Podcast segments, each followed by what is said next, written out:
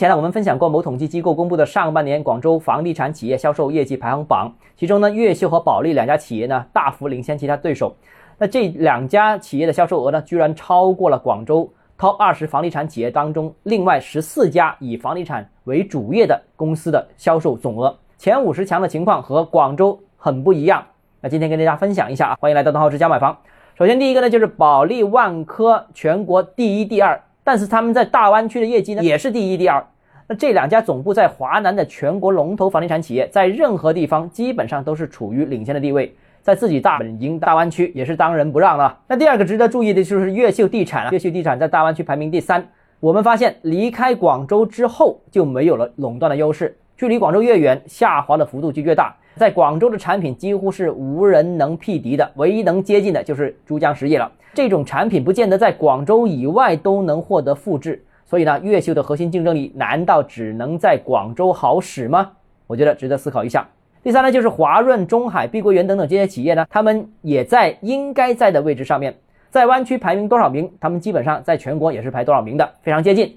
相对意外的就是华发地产了，在国内排名不前，在湾区排名却比较靠前。这可能因为其业务比较集中，珠海及珠海周边有一定关系，就是在总部周边比较强势。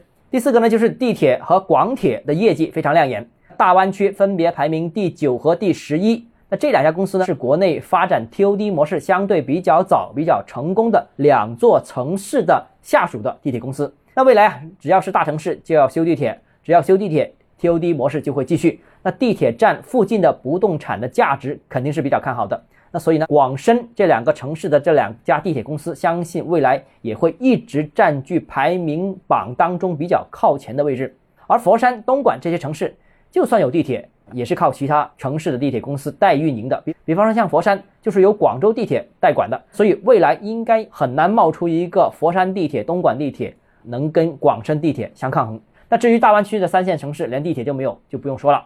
那最后一个就是五十强的房地产企业里面，多数还是传统房地产企业。